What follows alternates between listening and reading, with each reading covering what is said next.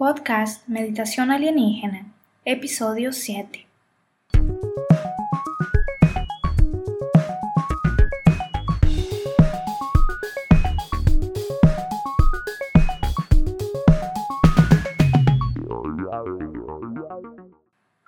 Bienvenidas, bienvenidos al podcast de Meditación Alienígena, el programa donde te enseñamos a conectar con tus ancestros estelares y a empoderar tu espíritu con la filosofía andina.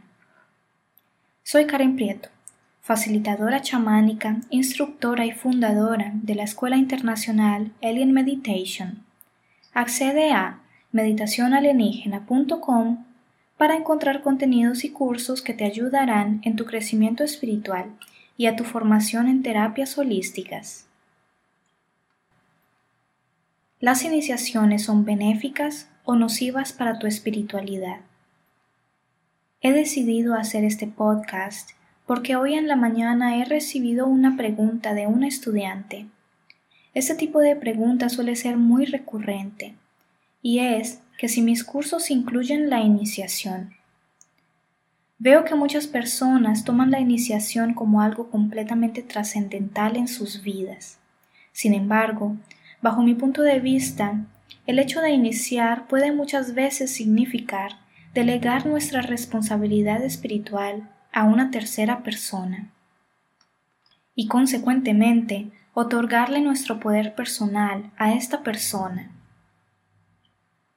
La iniciación es un hecho donde, por ejemplo, en el Reiki se usan los símbolos que supuestamente el maestro japonés Mikao Usui utilizó para la aplicación de Reiki mientras el maestro estaba en vida, y estos símbolos se implantan en el estudiante a través de un ritual de iniciación o sintonización. En esta iniciación el estudiante le da permiso a su instructor para que éste acceda a su campo energético con todo lo que esto conlleva. Este instructor le implanta los supuestos símbolos que el maestro Mikao Usui usó, y estos son implantados o tatuados permanentemente en el campo energético del estudiante, más específicamente en los chakras. Los símbolos del Reiki pueden o no pueden haber sido verdaderamente utilizados por el maestro Mikao Usui. Existen investigadores japoneses que han hecho un trabajo muy serio de investigación sobre la vida de Mikao Usui, y estos han concluido que algunos de los símbolos del Reiki realmente fueron usados por el maestro Usui, pero otros no. Recomiendo el libro Reiki en Japan del investigador y maestro de Reiki japonés y PhD en física Masaki Nishina.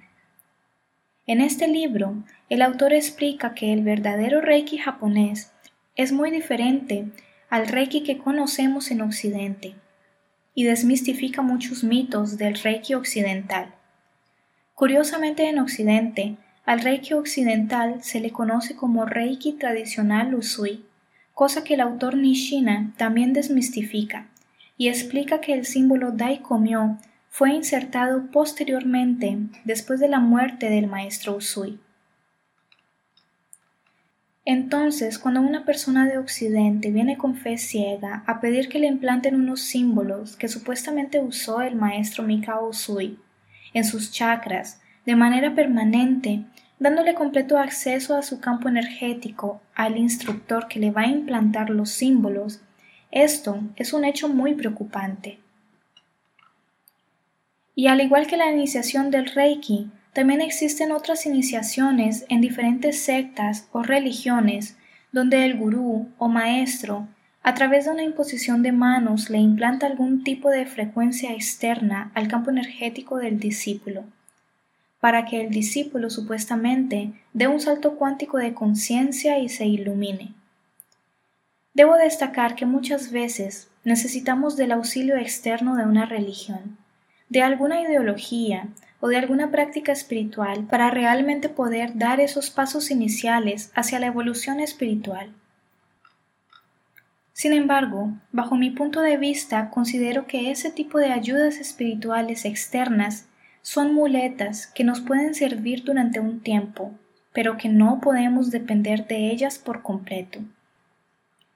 Con esa mentalidad, el practicante depende de muletas externas para su redención espiritual y delega su responsabilidad moral, ética y espiritual a otra persona. Vemos ejemplos de ciertas sectas o religiones donde no interesa cuán nociva la persona sea para la sociedad, siempre y cuando haga un ritual una vez por año donde se limpia de sus pecados y renueva su espíritu para comenzar un nuevo año, siendo la misma persona nociva de siempre. Ahora mismo se está hablando mucho de Afganistán y de cómo los talibanes están corrompiendo la sociedad a través de esclavizar a sus mujeres y de someter a sus gentes a través de la violencia y las matanzas. Pues bien, aprovechando el asunto actual de los talibanes, quiero decir que en este tipo de ideología se celebra una vez por año la redención de los pecados a través de la matanza de animales. Entonces, en una plaza pública se congregan varios animales, desde vacas, carneros hasta aves, y a través de la matanza de estos se mentaliza la redención de todos los pecados que la persona cometió en el año anterior. Y es de esta manera ritualística que las personas con este tipo de mentalidad justifican todas las injusticias y las depravaciones que realizan en la sociedad. Pues una vez por año Dios les concede la oportunidad de lavar sus pecados y de redimirse. Inclusive en ese día, el corazón de los talibanes se endulza y ellos declaran cese de guerra durante el día de la redención de sus pecados, pues hay que ser amigable una vez por año.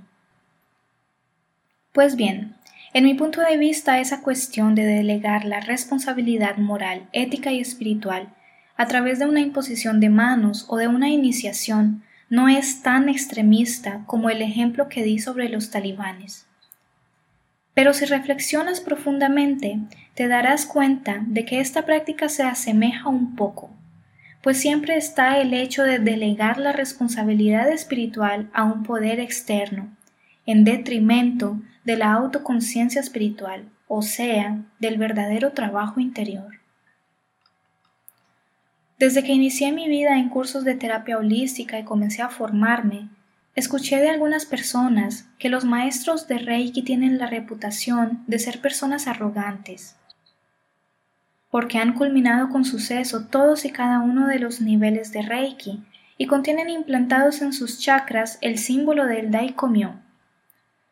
Me dijeron que a través de estas iniciaciones la persona se convence de que está sintonizada a dimensiones astrales más elevadas que cualquier otra persona común y consecuentemente se considera mucho más elevada que las otras. Ahora pregunto, si una persona arrogante de esta magnitud realiza una aplicación de Reiki, por más daikomios que tenga implantados en sus chakras, si es una persona arrogante que se cree mejor que las que no tienen estos implantes, entonces el tipo de energía que va a emitir a su paciente será limitada por su propio ego. Ahora, imagina una persona que no sabe ni siquiera lo que significa la palabra Reiki, que nunca tuvo una iniciación, pero que es una persona muy humilde, con buena voluntad de mejorar su entorno, y que desea de corazón hacer sanaciones energéticas. Ese tipo de persona va a emitir una energía mucho más limpia, pura y de amor incondicional que la anterior. Con esto, lo que quiero decir es que en ese tipo de prácticas, donde existen supuestas iniciaciones, se tiene la mentalidad muchas veces de tercerizar la responsabilidad espiritual. Porque con esa mentalidad, la persona no necesita esforzarse para conectar con una energía de alta frecuencia, siendo que esta persona supuestamente ya fue sintonizada en su iniciación a estas altas frecuencias. Es como tomar una píldora mágica que le hace a la persona automáticamente estar conectada a Dios. Y claro, como la iniciación costó por lo menos mil dólares, pues es más que justificado que la persona compró una píldora mágica y que ya alcanzó un nivel espiritual de maestría. Aún más, si el curso que realizó fue aprobado por una de las pocas instituciones privadas de terapeutas holísticos que determinan quién es buen o mal terapeuta. Y es claro que quienes compren su membresía anual siempre serán los buenos terapeutas. Mi invitación es para que las personas sean más conscientes y no deleguen su responsabilidad espiritual a terceras personas, sino que activen su potencial sanador con prácticas de crecimiento espiritual diarias. Trabajando con tu propio poder personal y con el propio desarrollo de tu energía personal. Bajo mi punto de vista, es como ir al gimnasio, si quieres desarrollar un determinado músculo. El director del gimnasio no va a hacer una imposición de manos sobre el músculo para que éste mágicamente crezca. Tampoco te va a dar una píldora mágica. Lo que el director del gimnasio va a hacer es darte las herramientas y los equipos necesarios para que puedas trabajar diariamente, desarrollar y crecer este músculo. Ese es justamente el objetivo de mis cursos, y en mi punto de vista, la espiritualidad es similar a ir al gimnasio.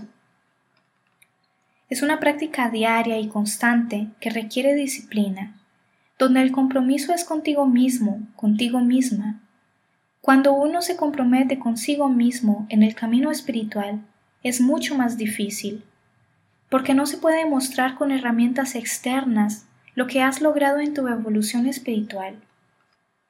A diferencia de las personas pseudo espirituales que muestran con orgullo que han tomado iniciación con el Maestro X o que el maestro X les dio un yapamala de Tulasi venido de las montañas sagradas de la India porque terminaron el cuarto nivel de iniciación, que es lo que justamente personas de este mundo pseudoespiritual viven, de apariencias y rótulos. Pero cuando el compromiso espiritual es contigo mismo, contigo misma, no tienes herramientas externas para mostrar nada a los demás, pero sí tienes muchas herramientas internas, cosa que los pseudo espiritualistas no tienen. Pues esto es un trabajo individual de autoconciencia, de entenderte como persona, de comprender que los cambios en tu realidad se hacen a través de cambiarte a ti mismo y no a través de la imposición de una ideología. De entender que la capacidad de curación energética no viene de un símbolo implantado en tus chakras, ni de una pastilla mágica que se pueda comprar, sino que viene del desarrollo diario de ese músculo espiritual en el que día a día vas sintiendo cómo crece y se activa en tu cuerpo, sin necesidad de cosas externas o de muletas externas. A partir del momento en que yo entendí eso, realicé una meditación consciente para retirar todos y cada uno de los símbolos de Reiki que me implantaron, incluyendo el Daikomion pues yo quise librarme de todas las muletas y dependencia espiritual en cosas externas y comprometerme con mi desarrollo espiritual individual. Todos tenemos la capacidad de ser sanadores. Para ser un sanador energético y espiritual no se necesitan iniciaciones o sintonizaciones externas. Apenas basta tener el corazón humilde y abierto a todo el potencial de cura para dejar fluir tu intuición. Así, el universo va a trabajar libremente a través de ti, sin condicionantes egoicos. Confiar más en tus capacidades y depender menos de otros, esa es mi invitación. Delegar el desarrollo y la responsabilidad a una persona que nos inicie es mucho más cómodo, es una zona de confort pero comprometerse con tu propio desarrollo espiritual a través de tu propio empoderamiento y de tus propias autoactivaciones requiere de mucha más responsabilidad y compromiso. Pero al final, no estarás andando con muletas externas, porque el día en que esas muletas se rompan, no será posible andar. Y con esto me despido. Muchas gracias por tu tiempo y tu atención. Si te ha gustado este episodio, por favor, dale a like, compártelo y suscríbete para que este contenido le llegue a más personas que les pueda ayudar. Nos vemos en el próximo episodio. Hasta luego.